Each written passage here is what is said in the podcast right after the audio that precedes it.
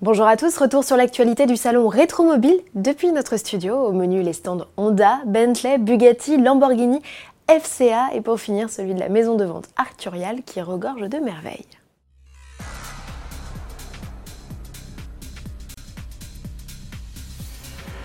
Vous qui n'êtes pas à Paris, Rétromobile vient à vous grâce au JT d'Autoplus. Voici un deuxième volet consacré aux constructeurs présents sur cette 44e édition.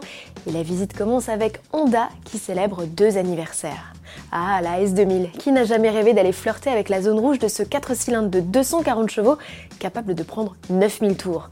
À l'époque, il y a 20 ans, le VTEC s'était même offert le record du rendement pour un moteur atmosphérique devant les Ferrari 360 Modena et BMW M3 E46 un titre qu'il a conservé 10 ans jusqu'à l'arrivée de la 458 Italia.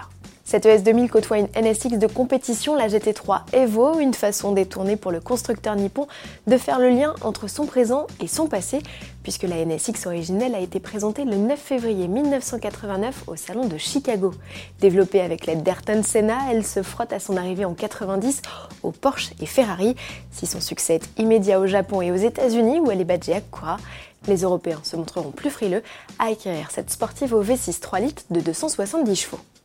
Direction le stand Bentley, à l'instar de Citroën, la marque britannique fête ses 100 ans et présente à cette occasion la EXP2, ce prototype expérimental de 1919 qui réutilise les pièces du proto EXP1 et tout simplement la Bentley la plus ancienne au monde.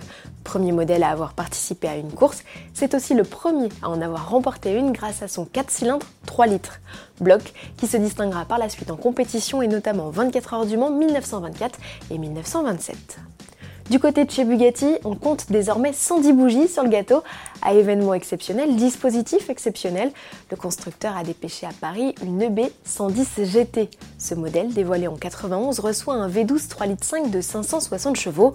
Dans sa radicale déclinaison Super Sport, il revendique une VMAX de 351 km/h. C'est à l'époque la voiture de série la plus rapide du monde. Cette sportive, on la doit à l'entrepreneur italien Romano Artioli qui relance la marque de voiture en 87. Elle fait équipe avec une Type 55. Dans les années 30, cette voiture, produite à seulement 38 exemplaires en version roadster et coupé, est l'une des plus prisées et aussi l'une des plus rapides. Bugatti annonce une vitesse de pointe de 180 km/h. Plusieurs Bugatti sont à vendre au salon. Arcturial propose notamment une Type 51 au palmarès exceptionnel et dont l'un des propriétaires n'était autre que le talentueux Maurice Trintignant. Ce n'est pas le seul joyau de la maison de vente aux enchères. Une rare Alfa Romeo de 1900B Touring Berlinetta de 1939 se cherche un nouveau propriétaire. Elle doit être vendue ce vendredi dans l'après-midi. Estimée entre 16 et 22 millions d'euros, elle pourrait devenir l'une des voitures d'avant-guerre les plus chères de l'histoire. Il faut dire aussi qu'il n'en existe que 5 dans le monde. La vente aux enchères se poursuivra samedi avec le passage sous le marteau de près d'une centaine de deux roues de la marque MV Agusta puis se conclura dimanche avec une incroyable collection d'accessoires F1 dont des casques et des combinaisons. Plus de 300 lots sans prix de réserve sont à acquérir en provenance directe des vestiaires de Lewis Hamilton, Michael Schumacher, Alain Prost, Demonil ou encore Jensen Button. Il y a même une F1 en Lego à vendre, reproduite à l'échelle 1 avec plus de 300 000 briques. Elle est estimée entre 30 et 50 000 euros. Notons également sur ce salon rétromobile le retour de BMW avec en tête de gondole deux Roadster, une Z1 des années 90 et une 507 des années 50. Elvis Presley avait la même. Et pour fêter son retour sur le salon, le constructeur allemand a également dépêché des Procars, une 320 Groupe 5 des années 70 et une M1. Pour finir sur une note sportive, deux stands 100% made in Italia à ne pas rater chez Lamborghini pour commencer où l'on vous propose de contempler une Miura. Bon, et pas n'importe laquelle, c'est une SV et pour l'anecdote, cet exemplaire fraîchement restauré par la marque après 13 mois de travail appartient à Jean Todd, le président de la FIA.